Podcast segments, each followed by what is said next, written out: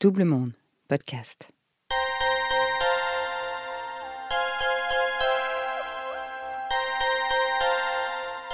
Vous écoutez la suite du témoignage de Bertrand. Si vous ne l'avez pas fait, je vous recommande de commencer par le premier épisode.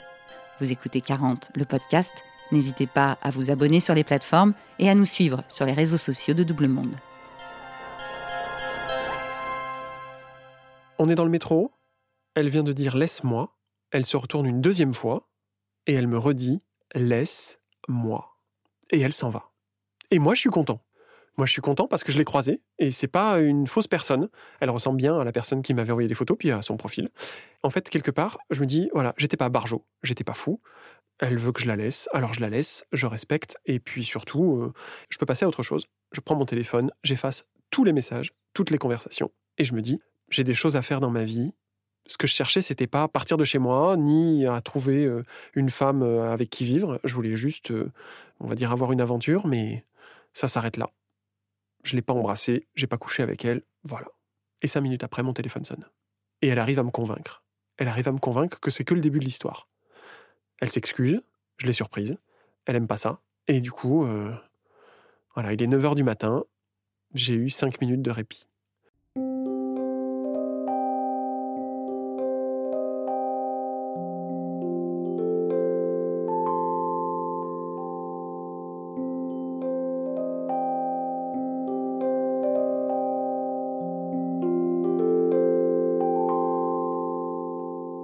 Mais là, je lui pose un ultimatum. Je lui dis, bah en fait, euh, soit tu me donnes une date, soit moi j'arrête de te parler. Parce que ça, c'est pas possible. Tu te débrouilles, tu me trouves une date, tu te débrouilles comme tu veux. Et une semaine après, je suis dans un concert et je lui dis, voilà, moi, après ce concert, je coupe toute communication avec toi. Et pendant le concert, elle me fait une visio. Elle se met en visioconférence avec moi, elle fait un appel vidéo, chose qui n'est jamais arrivée depuis le début, depuis neuf mois. Et là, je la vois en vrai, parce que ce qui me manque, c'est euh, l'interaction, quoi. La voir en vrai, la voir évoluer dans le monde. Et ça dure 20 minutes et je lui montre le concert et, et, elle me dit on se voit mercredi prochain. Et on se voit, on se rencontre. Ça devait être le matin, puis le midi, c'est reporté et c'est le soir. Il est 17h, elle arrive en retard, on se regarde, il y a le temps suspendu, 30 secondes, et puis on s'embrasse. Et là, on passe 45 minutes à marcher, il fait nuit, et on est en gros euh, à côté de chez elle. Et pendant cette rencontre, elle me dit, je suis pas tactile, je déteste toucher les gens, je déteste qu'on m'approche, mais avec toi, c'est le contraire. Et elle peut pas euh, être loin de moi, et, c'est quelque chose qui est un peu euh, le reflet de ce que je voudrais euh, depuis le début, c'est-à-dire qu'elle me lâche plus. C'est assez étrange. Le deuxième rendez-vous, dix jours après, on va dans un bar un matin, et en fait, elle me regarde pas vraiment. Elle regarde à travers moi, comme si j'existais pas, comme si j'avais, elle avait pas noté que j'avais mis une jolie chemise ou c'est assez étrange. Et je me dis, c'est enfin quelqu'un, pour me rassurer, hein, c'est enfin quelqu'un qui regarde autre chose que le physique. Elle voit à l'intérieur de moi. Mais ça, ça me fait tiquer. Troisième rendez-vous, c'est un soir. Elle m'a parlé toute la journée de celui qui, qui débarrasse une table basse. Et je me suis dit, bah en fait, on va finir par aller chez elle. Son mec est passé, il a pris la table basse. En gros, il est en train de déménager, de ce que je devine. Euh, et, et, en fait, elle sort de l'hôpital. Elle me dit que son père est malade, qu'elle sort de l'hôpital. Elle est assez troublée. Et je lui dis, ben, on va chez toi. Et elle me dit, non, mais vas-y, commence pas à gâcher tout. Euh, t'es chiant. Euh, on fait simple. Donc, on va dans un bar. Euh, et on passe une demi-heure en terrasse à, à se tripoter. Et du coup, on finit par baiser dans les toilettes en bas, dans un truc assez glauque. Et à la fin, elle se met à pleurer. je sors, elle se remaquille en bas. Et je fous dans mes poches. Et j'ai son téléphone. Et je me dis, je vais regarder dans son téléphone. Il n'y a pas moyen. J'ouvre son téléphone, je connais son code. Elle me l'a donné sa date d'anniversaire. Et mmh, je tape, et là, j'ouvre euh, WhatsApp. Et je tombe sur la discussion qu'elle a avec D. Et en fait, euh, D, il lui parle, mais elle lui parle aussi. Et c'est pas du tout un couple qui se sépare. Elle lui dit euh, Qu'est-ce que tu fais Est-ce que tout va bien Alors, il n'y a pas de message d'amour, mais, mais c'est clairement pas du tout un couple qui se sépare. Et je trouve ça hyper étrange. Je suis pris par une peur effroyable et je me dis Il faut pas qu'elle le découvre je peux pas fouiller dans son téléphone, c'est euh, pas possible, c'est comme si je lui faisais pas confiance. Donc je referme son téléphone, elle arrive et on se quitte. Et moi je vais dîner et en fait pendant tout le repas, on s'appelle et on s'engueule parce que moi je lui dis en fait j'ai regardé dans ton téléphone, je peux pas faire autrement que de lui dire et ce que j'ai vu, c'est que t'es pas du tout en train de te séparer de ton mec. Ça colle pas du tout. Il y a rien qui colle. Et là elle me dit "Tu nous as forcés. Tu as forcé le nous en venant me retrouver ce matin-là dans le métro. Laisse-moi, de toute façon, une fois que je t'ai vu, c'était trop tard. On est allé trop loin, on ne peut plus revenir en arrière. Et puis c'est l'anniversaire des attentats. Moi, j'ai été hyper bouleversé par tout ça. Et elle, elle me raconte qu'en en fait, elle était au petit Cambodge ce jour-là. Elle me raconte tout avec beaucoup de détails. Elle me raconte l'odeur de la poudre, l'appartement de son ami dans lequel elle, qui était juste à côté où elle se réfugie, son père qui traverse tout Paris pour venir la chercher. Et elle ajoute, eh ben en fait maintenant c'est hyper simple parce que maintenant je peux passer commande au petit Cambodge et il me livre moi parce que moi je suis quelqu'un de spécial. Et ça m'étonne vachement. Quand je doute de la relation, du lien créé, elle me dit, mais pourquoi tu crois que je fais ça? Pourquoi tu crois que depuis plus d'un an je suis avec toi? Est-ce que tu crois que je perds mon temps? Je ne perds jamais mon temps, moi.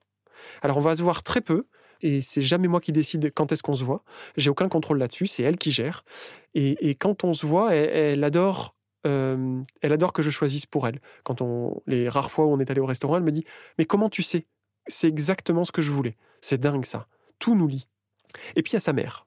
Sa mère, elle crée un compte Instagram, un compte anonyme, mais ce compte, elle le partage avec moi. Elle me dit Regarde, c'est un compte, et en fait, c'est ma mère. Alors moi, je m'abonne, sa mère, elle s'abonne aussi, et sa mère, elle like mes photos. Je trouve ça génial. Euh, c'est un pas en avant. En gros, je connais sa mère, je suis en lien. Alors je lui parle pas directement, hein, mais euh, ça, c'est important pour moi. Et un week-end, elle m'envoie un SMS avec euh, une photo.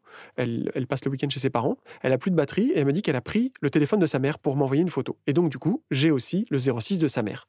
En gros, je vais pas la contacter, mais c'est une marque de confiance. On, on partage ça aussi. Bon, j'ai toujours pas son adresse et j'ai toujours pas son nom de famille. Pendant les grandes vacances, d'été, les deuxièmes, elle me trouve un remplaçant. Elle fait connaissance avec un ancien collègue à moi. Ça, c'est hyper étrange. Elle est en lien avec lui, elle lui dit bonjour, et elle me dit Ce mec-là, il te ressemble. En fait, je crois que comme t'es pas là, eh ben, euh, eh ben, j'ai besoin de compenser, et je vais, euh, je vais compenser avec lui. Il prend à peu près les mêmes photos que toi, c'est un peu le même style, et en fait, euh, en fait ça me va. T'avais qu'à pas partir.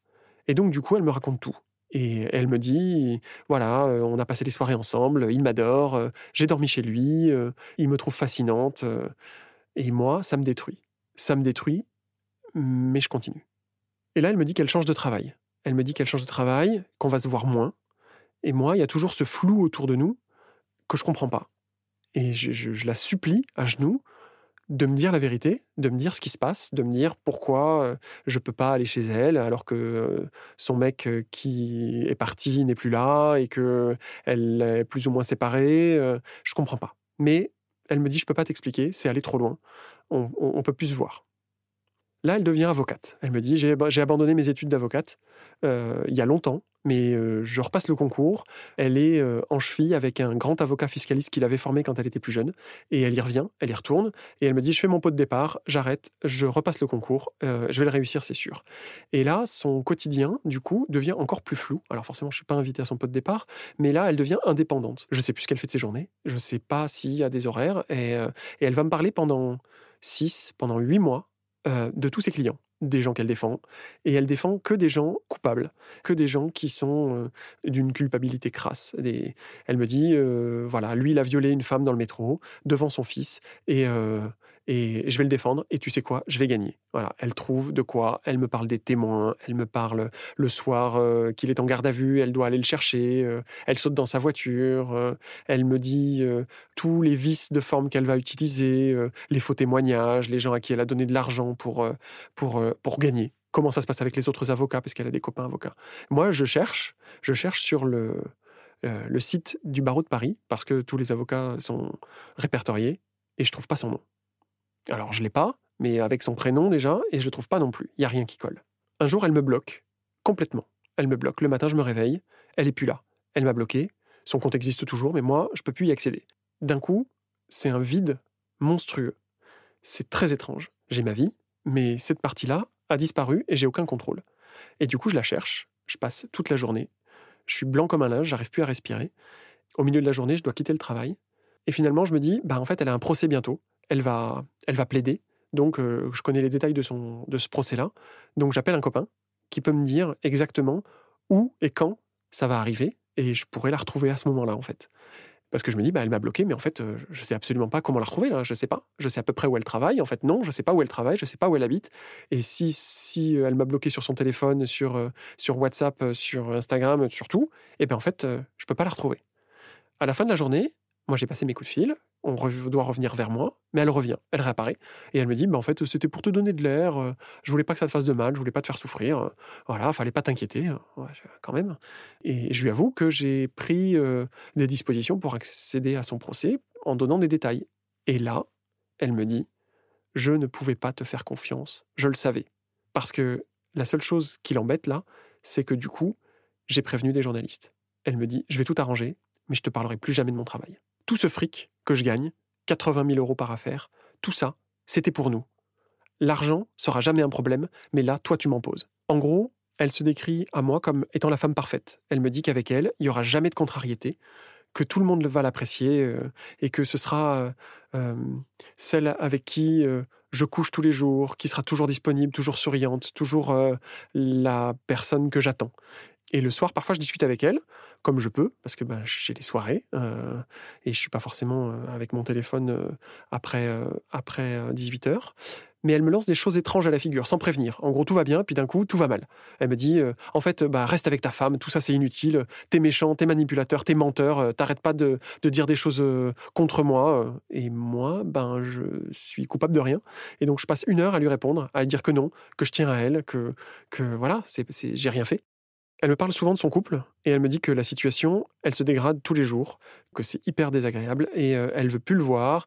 Ils ont des super disputes euh, super longues, c'est extrêmement violent. Et du coup, moi, de ce que je comprends, c'est que euh, son couple explose et que du coup, ben, tout ce qu'elle m'a toujours promis va arriver.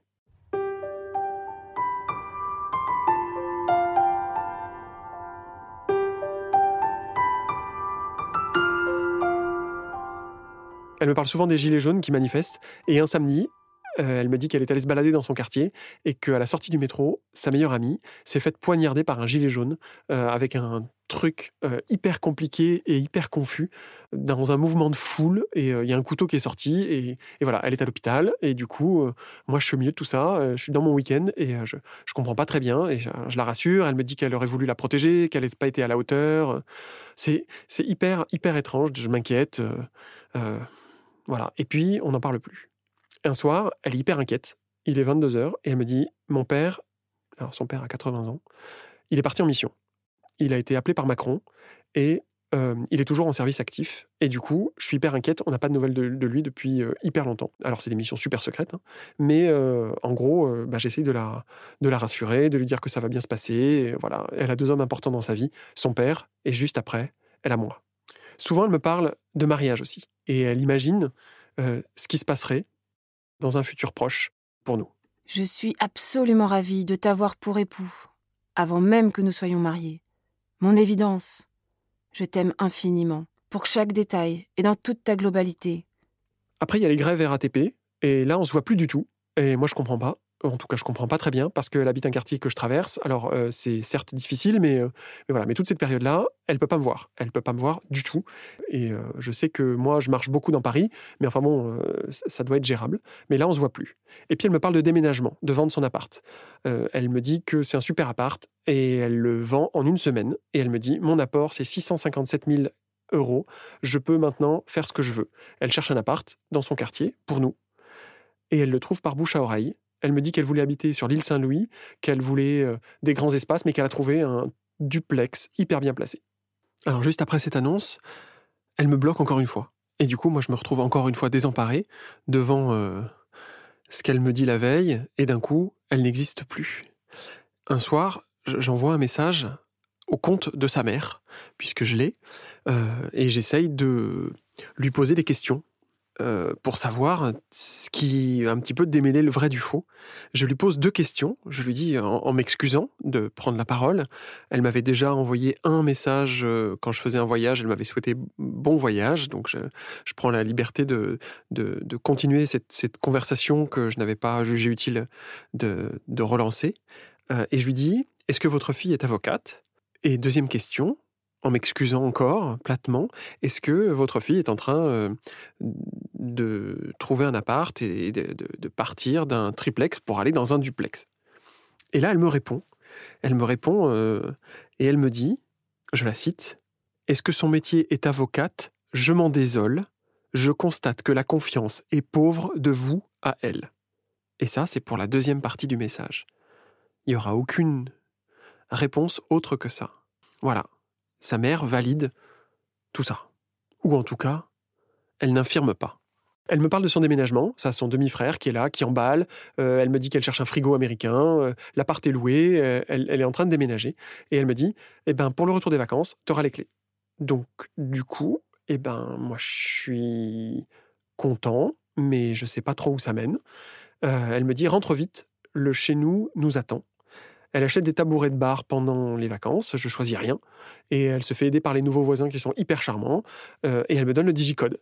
Voilà. Et le lundi, quand j'y vais, j'ai pas vraiment beaucoup de nouvelles d'elle à ce moment-là.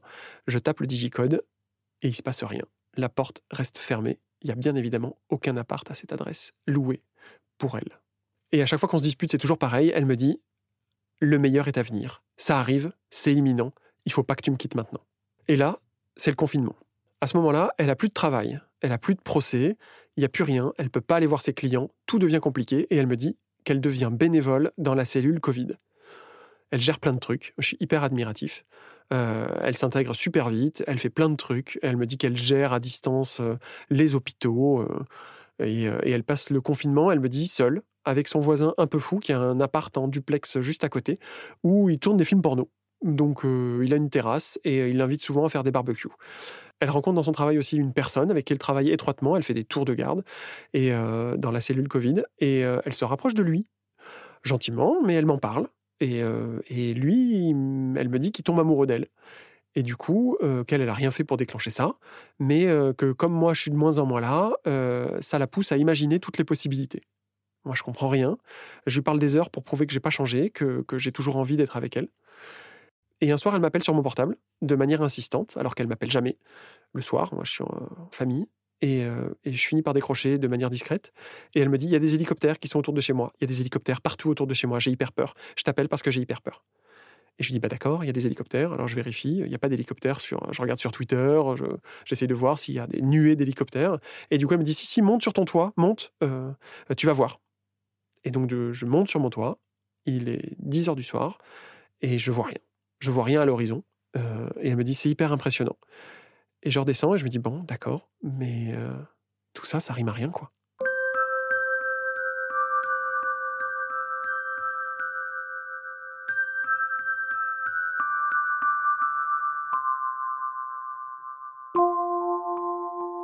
À la fin du confinement, je dois la menacer pour qu'on passe du temps ensemble et pour qu'on se revoie. Alors elle cède, mais je trouve ça quand même assez bizarre que ce soit moi qui doive faire pression sur elle pour qu'on ait au moins un moment ensemble. Pendant cette journée, elle me dit qu'elle va enfin m'avouer toute la vérité, qu'elle va me dire ce qui se passe. Et du coup, elle me dit qu'en fait, elle habite pas Paris. Elle me dit qu'elle est une putain de bobo qui habite un pavillon de très proche banlieue, qu'elle n'a pas passé le confinement toute seule, que D est resté avec elle tout le temps, qui se voyaient pas ou très peu et qui ne mangeaient jamais ensemble, et qu'elle travaille en fait depuis le début dans un hôpital. La fois d'après, quand on se voit, je suis hyper méfiant et elle passe toute la journée sur son téléphone. Du coup, je comprends un petit peu les tenants et les aboutissants et elle me dit Je suis en train de vendre ma maison. En fait, je te dis la vérité, je suis en train de vendre ma maison, euh, mais je dois passer des coups de fil pour gérer les travaux. Alors moi, je m'éloigne un petit peu quand elle passe des coups de fil, mais euh, je laisse mon téléphone en mode dictaphone et j'enregistre ce qu'elle dit. Euh, et à la fin, de ses coups de fil, elle me dit un petit peu ce qui s'est passé. Elle lui dit euh, il me fait chier, euh, euh, il vient de rentrer de Laura Merlin, il a acheté de la peinture, moi je n'étais pas d'accord avec ses travaux, il me demande d'en payer la moitié, je suis absolument pas d'accord, c'est n'importe quoi, il me harcèle, c'est nul. Et le soir, quand j'écoute l'enregistrement du dictaphone, elle a une voix super douce avec lui, super évasive, assez complice, et elle lui propose même de payer la prochaine fois pour les travaux et pour la peinture moi, je commence à vouloir lui poser plein de questions parce qu'elle m'a dit qu'elle allait me dire toute la vérité. Mais elle me dit que la vérité, elle arrivera à son rythme et que c'est hyper dur de raconter tout ça, de me dire qu'elle m'a menti depuis le début. Donc, du coup, il faut y aller doucement. Donc, il y a des questions que je ne peux toujours pas poser, notamment elle est où cette maison? Où est-ce qu'elle est, Je me dis, tu vas déménager. Je veux dire, il n'y a plus aucun enjeu, quoi. Mais, mais non. Elle me dit, j'ai fait tout ça depuis le début pour t'éloigner et pour m'éloigner. Car euh, elle me dit, j'étais en train de tomber amoureuse euh, et je sentais que tu allais prendre trop de place dans ma vie. Euh, et là, moi, je réalise un truc, c'est le nombre de mensonges inutiles, le nombre de choses qui n'avaient pas besoin d'être dites ou d'être inventées pour me tenir à distance. Moi, j'ai jamais dit que je voulais quitter ma femme. J'ai jamais dit que je voulais vivre une passion dévorante. J'ai jamais dit tout ça. J'ai d'ailleurs, je n'avais pas cet objectif-là. Je voulais pas du tout euh, être celui euh, qui change de vie, mais pas du tout. Et j'avais clairement exprimé ça dès le début. Mais là, il y a trop de choses qui se sont accumulées sur sa vie qu'elle a inventée.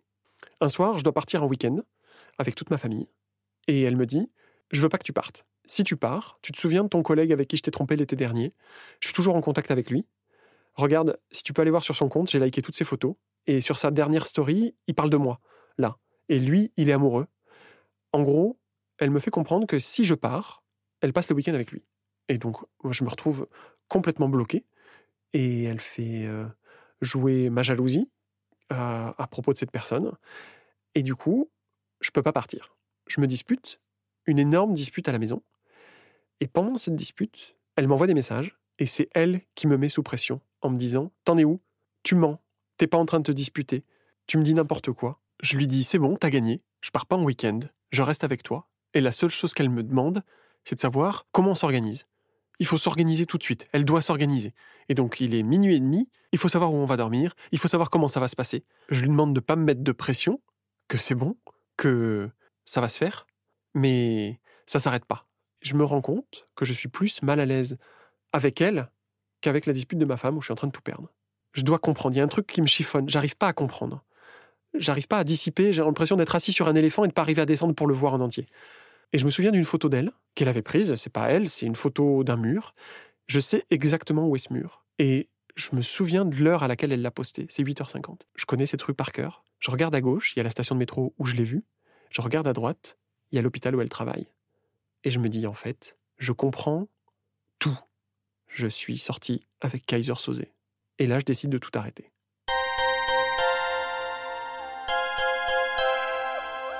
À suivre.